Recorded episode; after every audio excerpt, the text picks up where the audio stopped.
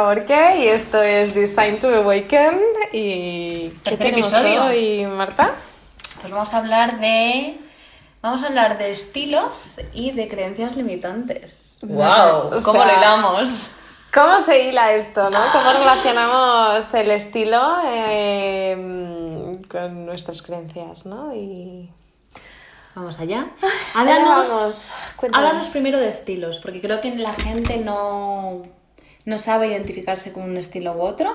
Y quizás si nos cuentas un poco sobre cada uno, podemos ver por dónde vamos. Vale, o sea, digamos que esto es algo como relativamente subjetivo, pero Vale. que al final, pues, en la Bueno, algunos hay habla, objetivos, sí. ¿no? Creo que hay algunos objetivos. Sí, hay como así a nivel grandes grupos, independientemente de cómo, llame, eh, cómo llamemos cada uno, creo que está bastante bien estructurado y bastante bien identificados. Yo siempre he trabajado como con esta estructura y Vale. creo que, que tiene bastante sentido, ¿vale? Dentro de que haya matices. Eh, digamos que hay tres grandes grupos. Vayamos a una persona más classy, ¿Vale? ¿vale? Y dentro de esto se puede subdividir el classy entre una persona más minimal o una persona como un poco más eh, que incorpora tendencias. Atrevida. Un, más- un pelín más atrevida dentro de que su base es classy. Podemos entrar más en detalle dentro de cada uno, ¿no? Eh, o cómo, cómo esta persona, voy a ir un poco entrando, porque si no va a ser eterno este podcast, vale, ¿vale? vale. Eh, digamos un minimal classy, ¿no? Pues cuando te vistes de, de- bueno, pues seas una persona más de tendencia o no, cuando te vistes, no, pues venga, me pongo Muy una- básica, ¿no? Sí. Sin, sin, sin digamos, nada rimbombantes. Como... Nada rimbombante, hasta que puedes tener un toque, pues yo creo que yo hoy pues voy como bastante en minimal classy, ¿no? Que si llevo pues Un top negro con un pequeño un detalle. bordado, y- un encaje tal, una bermuda de piel blanca, o sea, Sí. como un- con un corte más o menos classy, o sea, Vale. Tú es que eres muy classy. Eres muy classy Soy minimal. un poco classy. sí, y, y digamos que, pues eso, una blazer, mocasines, dentro de que Sí. sean tendencia o no, pantalones baggy, lo que sea. Eh, y de ahí, pues bueno, en marcas, ¿no? Se podría hablar como, por ejemplo, de un The Row, ¿no? No sé si es como un, un buen ejemplo, un Basilica. Bueno, mi- yo identificaría bastante ahí esas marcas, ¿no? Sabes que no todos sabemos tanto de marcas, ¿no? Es que Raquel va como cuatro pasos por delante. Poco a poco, Raquel, poco a saco, poco. el saco. Bueno, ya iremos. Si interesa el tema, lo dejáis en los comentarios del episodio y podemos ampliar. Vale. Luego, dentro de este primer grupo, ¿no? Como que hablábamos de classy, pues hay un poco el eh, trendy, ¿no? O sea, un poco una persona que sí que tiene una base classy, pero que incorpora las tendencias. Y quizá, pues, mm, o las incorpora de manera sutil o se atreve con un... Accesorio, ¿no? Sí, algo... Sí. Tiene como su esencia, ¿no? Su básico Sí. y luego mete a lo mejor un collar que llama la atención o una blazer X o unos zapatos o un bolso. Exacto, algo que dices es súper trendy, pero realmente la base de ese look es algo como muy con su esencia, más mm, como de ¿Vale? conservador Vale. o más eh, clásico, ¿no? Luego tenemos un gran grupo, ¿no? Que sería como un grupo más más artsy, sassy, edgy, Sí, expressive, es como sí. una persona eh, hiper Creo que los identificamos. O sea, más, de, de colori- más coloridas, digamos, ¿no? Esas que no tienen tanto miedo a, Tal cual. a marcar tendencia, a juntar estampados, a meter colores. Exacto. Y aquí volvemos a la esencia, ¿no? Gente que dices que ella es así. O sea, es que luego la escucho hablar y es que Es son esto. así, son así. Son artistas. Son ¿no? artistas, ¿no? A través de, de ese lienzo que es su, su, su cuerpo, su ropa o su estilo. Mm. Y bueno, pues siempre hay un lado un poco más como vintage de gente que coge cosas de Sí. la nada, ¿no? Y coge Sí. la armario de su abuela, las típicas tiendas vintage y tal, y monta, o incluso Cosas- cosas... nuevas y tal, pero que monta un look así A mí me poco más- fascina ¿eh? esa gente. O sea, a Hmm. mí ver cómo alguien puede crear un look de algo de segunda mano, de algo antiguo, es que me parece fascinante. Es, es la verdad que es, o sea, es un arte, ¿no? O sea, yo creo que el estilizar y el vestirte... Sí, yo no me veo capaz, ¿eh? Quizás, sea una creencia. Quizás es algo también, yo creo que hay que experimentar, ¿no? Y jugar, hay que jugar, hay que experimentar, hay que rascar, hay que Total. sacar esta lista de... Nos da ¡Uh, como miedo! ¿verdad? No- da no- miedo. Da miedo. Sí, da miedo. Yo me identifico mucho con el classy.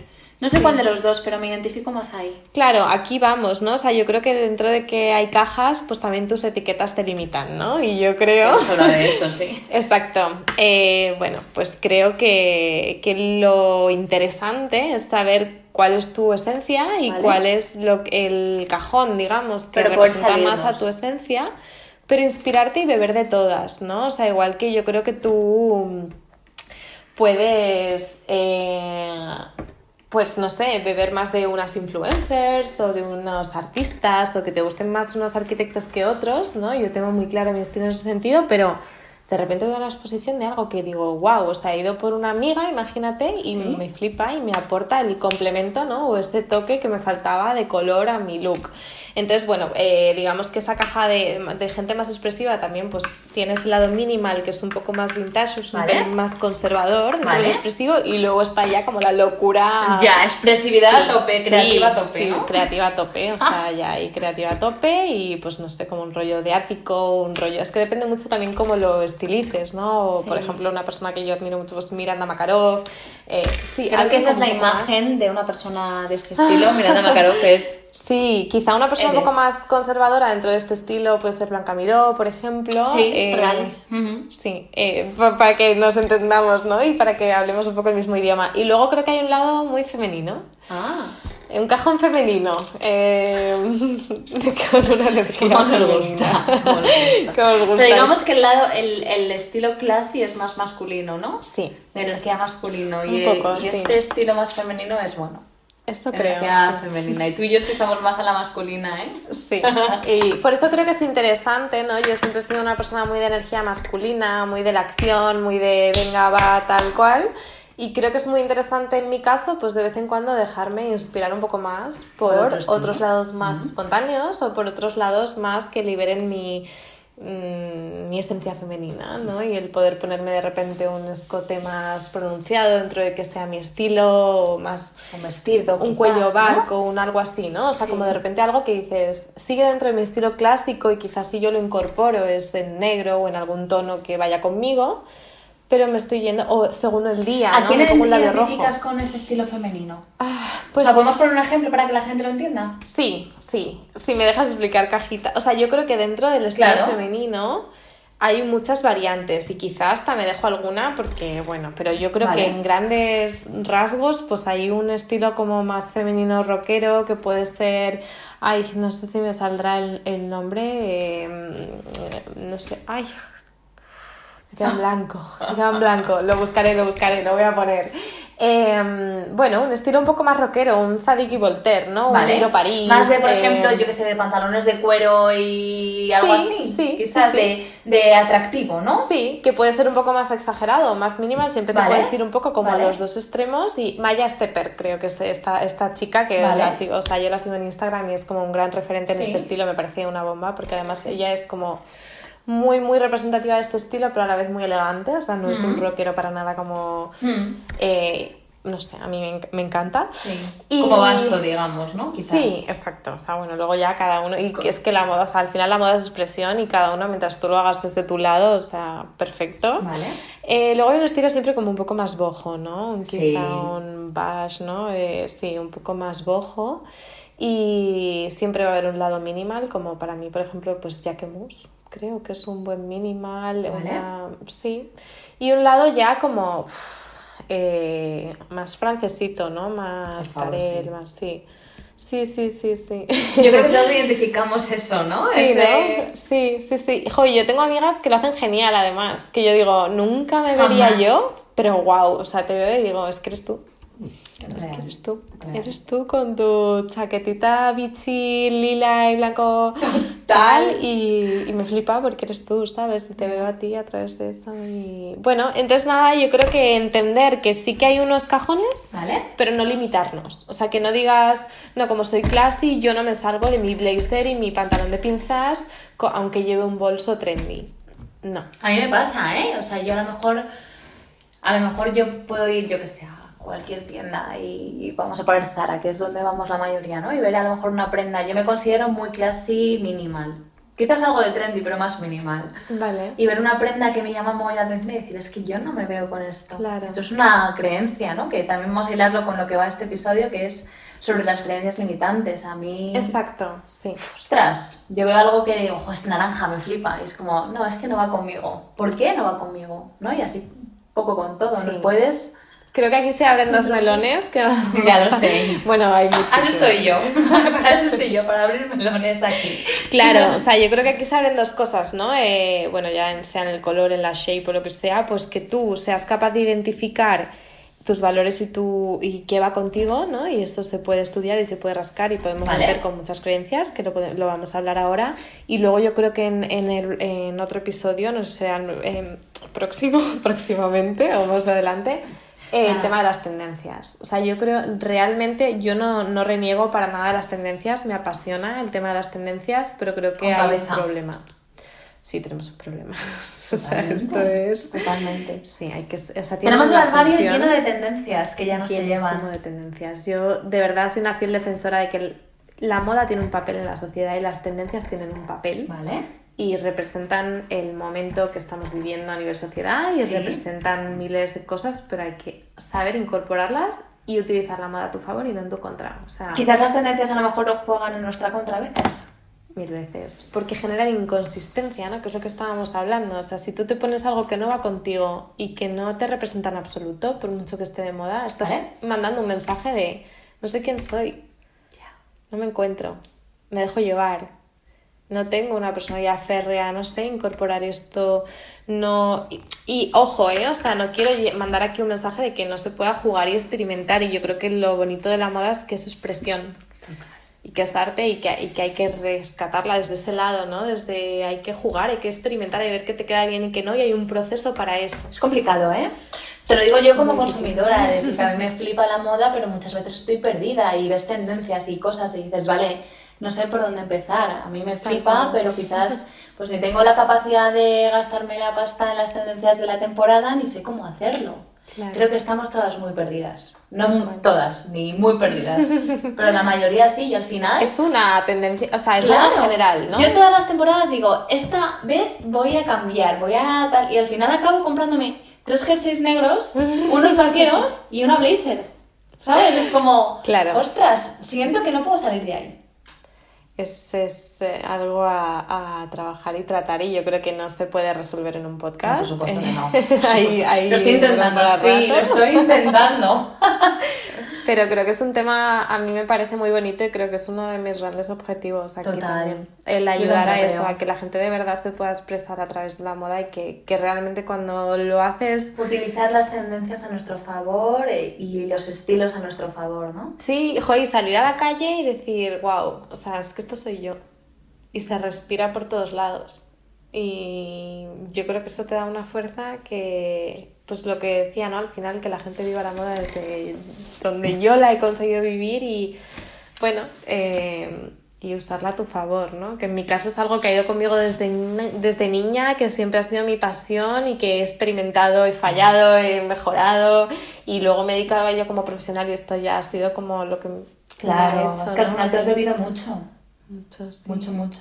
Y, y también, pues eso, como consumidora y como persona, pues me he cuestionado muchas cosas y creo que también, pues, el minimalismo me ha ayudado mucho y el entenderme a mí misma y todo este proceso que yo he llevado, ¿no? De irme de un trabajo a otro, salir de mi zona de confort, experimentar, no tener miedo a dejar un, un trabajo en un sitio increíble por vivir algo distinto, por dedicarme al diseño, que era lo que yo más Lo que quería, sí. Eh, no tener miedo Pero porque a- tenemos miedo, hacer tu general, cosa. tenemos miedo y, cre- y creemos. eh, es como que mm, tenemos miedo a ser lo que, lo, que, lo que queremos ser, ¿no? Quizás. No todo el mundo, ¿eh? O sea, está el que tiene vocación de médico, está el que tiene vocación de arquitecto. Pero yo, por ejemplo, en mi caso, y no sé si alguien se identificará con ello, yo tengo la creencia de que soy una cosa, quizás por lo que me han educado o lo que he vivido, y me da pánico salir de ahí, ¿no? Quizás yo no sé cómo explicarlo. Sí, No sé cómo explicártelo, tienes que pero tenemos- las expectativas de lo que otros esperan o han creado para ti. Y esto, ¿no? exactamente, exactamente. Wow, otro melón. Es claro, es que el problema es que vamos de melón en melón y eso no Vamos puede de ser. melón en melón. Pero, sí que es verdad que vamos a bajar el tema de que hemos dicho que vamos a hablar hoy, que son las creencias limitantes. Eh, porque al final nos vamos con los estilos de la moda y yo creo que eso tenemos que abrirlo un día en condiciones. Pero, ¿qué son las creencias limitantes, Raquel? ¿Qué son las creencias limitantes? Wow.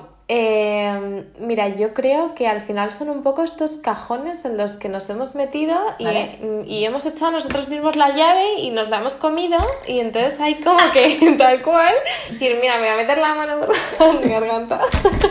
sea, voy a rascar, ¿no? Y voy a sacarme a mí mismo de estos cajones en los que yo mismo me he metido o en los que otras personas me han metido sin querer, porque a veces eh, tus padres, ¿no? Por, Total. Por empoderarte, por darte lo mejor que sabían, te han metido una presión que es como, "Y yo quiero ser esto. Y te han hecho creer algo que realmente con lo que tú ni te identificas.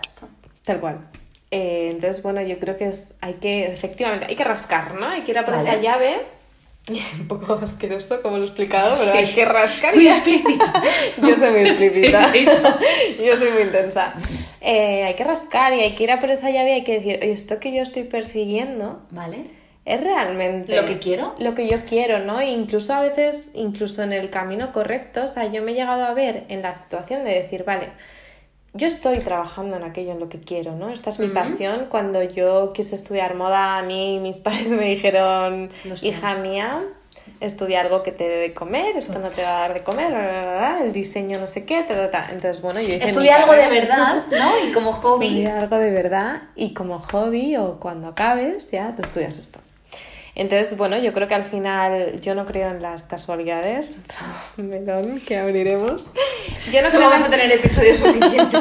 yo no creo en las casualidades y creo que después de no haber estudiado moda inicialmente, yo entré en Loewe. Y no Porque fue era lo que querías. Exacto. Tú que querías quería. la moda en tu vida y... Y la moda me y eso quería fue lo que encontraste. Total. Es que es así. Y, y así fue, ¿no? Y entonces creo que ya incluso habiendo llegado a ese camino, ¿no? Y, y viviendo desde esa pasión que, pues, bueno, yo cuando entré ahí dije, es que esto, esto es para mí, o sea, es que, esto es, es que esto no puede ser una casualidad, es que esto es mi pasión, es que esto me encanta, o sea, te lo juro. Hombre, es que ¿eh? antes, tú antes de entrar en Loewe estuviste hasta en Zara Sí, trabajando. Sí, sí, sí. sí. Que para ti la moda ha sido algo, Era algo... que formaba parte de ti desde siempre. Sí, era algo que yo perseguía y que había conseguido, ¿no? Y, y bueno, eh, cuando, incluso dentro del camino de la moda, ¿no? Y cuando decido dejarlo Eve por dedicarme más al mundo del diseño y por, por bueno, buscar lo que yo creía que me merecía o que, o que quería perseguir, ¿no? Eh, incluso dentro de esto llega un momento en el que yo me doy cuenta y digo, vale, he vivido esto, estoy haciendo esto, he conseguido esto, tal, todo lo que, ¿no? Como check a toda la lista de lo que yo estaba persiguiendo y entonces dices, pero, ¿qué estoy, o sea, desde dónde lo estoy persiguiendo también? Porque evidentemente toda la parte del diseño y toda la parte de la moda la hacía desde el amor Sí. y desde la pasión. Pero llega un momento en el que dices, eh, me estoy metiendo en llevar un departamento de 8 o 10 personas, unas exigencias que superan la ficción y un ritmo de vida que, joder, ¿es esto de verdad lo que es el éxito? ¿O cuál es mi éxito, no? Como Ya. Si yo y no querías verlo, pero es que no querías verlo, porque yo me acuerdo, me acuerdo conversaciones que teníamos de Jotia, yo no siento que, que quiera dirigir un equipo. Exacto. Y o no sea, es así, es que tú no querías dirigirlo así, porque tú ahora estás dirigiendo un equipo, ¿no? Desde Exacto. donde estás ahora, y es Desde otro lado no completamente. tiene nada que ¿no? O ver, y lo haces con todo el amor y es magia. No estabas en tu punto, pero quizás en ese momento no te veías capaz. Exacto, o sea, yo creo que, bueno, no es lo mismo llevar un equipo cuando los valores que, que imperan son los tuyos y el propósito que persigues es el tuyo. Eh, y cuando hay un, pues un inbound, ¿no? O sea, como un, Vale. un propósito completo Vale. en la empresa, ¿no? Y un propósito completo en, en todo, que es coherente a lo largo de todo y que, que va contigo y que va con las personas que están ahí dentro. Es que esto lo cambia todo. Eh, todo es mucho más fácil así, ¿no? Eh, pero bueno, a, a donde voy, ¿no? Que al final yo me había creído que eso era el éxito, ¿no? Vale, pues tienes que llegar aquí, tienes que llevar a un equipo de tantas personas, es. tienes que, y cuando llegas tu sueldo y no sé qué, no sé qué, y cuando llegas ahí dices, vale, ya tengo todo lo que quiero, incluso en el sector que me gusta y en el tipo de trabajo que me gusta y tal, pero vivo estirada como un chicle, es esto, la felicidad. Es esto. Heavy. A mí me pasa, ¿eh? A mí, bueno, esto ya lo hemos hablado Raquel y yo. Para mí el éxito siempre ha sido ser una una persona directiva o trabajar en Con blazer. Con blazer, ¿verdad? Y tacones y un maletín, ¿no? Tal cual. Y cuando llegas a eso dices, es que no, no es Esto esto. no era, o sea, ser esta imagen no es lo mío. Y ves a tu alrededor toda esa gente que también pensaba eso y que son infelices, ¿no? Exacto. Lo que pasa que, bueno, creo que ahí es... No todo el mundo... No, totalmente, tiene que cada uno tiene lo suyo, que en Sí. mi caso es así. Y a mí me ha costado tiempo dedicarme a lo que me gustaría dedicarme por esa sensación de yo tengo que ser esto o lo otro, ¿no? Claro. Ese miedo de... Bueno, Yo creo que no todo el mundo, incluso aunque llegues ahí, o sea, Total. mucha gente ni siquiera llega a, wow, o sea, has llegado a tu, ¿no? Como a tu máximo potencial, Sí. tu máximo exponente en lo que es la vida laboral y tal y cual, en lo que nos han vendido que era tu máximo exponente de la vida Total. laboral, más bien dicho, mejor dicho. No lo que tú crees, lo que te han dicho y tú te has creído. Exacto, pero no todo el mundo tiene el coraje para una vez que llega ahí decir, vale, pero si sigo rascando y buscando mi llave, o sea, ¿es esta? ¿Es esto? En plan, ya Mucha he gente llegado al tesoro. Mucha gente se queda ahí. Exacto, y tener coraje para decir, voy a ser sincera conmigo misma y con mis valores otra Mm. vez, con mi esencia y qué es, o sea, cuál es mi propósito, ¿no? En, en la vida, ya sea profesional, personal, o sea, qué es lo que yo he venido a Qué traer. difícil es encontrar el propósito, ¿no crees? Sí, esto lo podemos tratar en el siguiente podcast, ¿no? Yo creo que al final hay una búsqueda muy profunda. Podemos empezar por un Ikigai, por miles de cuestiones y de preguntas. ¿A ti no te pasa...? Bueno, eso lo hablamos en el siguiente, pero ¿a ti no te rechina eso del Ikigai? A mí, A mí me no, rechina. A mí ya no, pero me ha hecho pupa, o sea, me ha hecho Ah, daño, pupa. me ha hecho daño el buscar esto y decir, ¿por qué tengo que tener esto, no? Porque tú lo digas, en este libro no me interesa, ¿no? En este otro. ¿O por qué, no, este- por qué no lo encuentro? ¿No? Entonces no sé si te, te pasa. Me pasa el, Sí. joder, es que está tan claro, esta teoría es tan clara y ¿por qué yo no encuentro mi Ikigai? Esto lo dejamos para el siguiente Venga. episodio. Hemos terminado con las creencias limitantes. Sí, bueno, lo hemos dejado a la mitad, pero lo mejoraremos. ellas, lo mejoraremos. Sí, creo que es difícil, ¿eh? Es- y es algo hemos, lo- hemos abierto este melón y lo continuaremos porque tiene tela. Bueno, Marta, muchas gracias. Gracias a ti. Es un placer.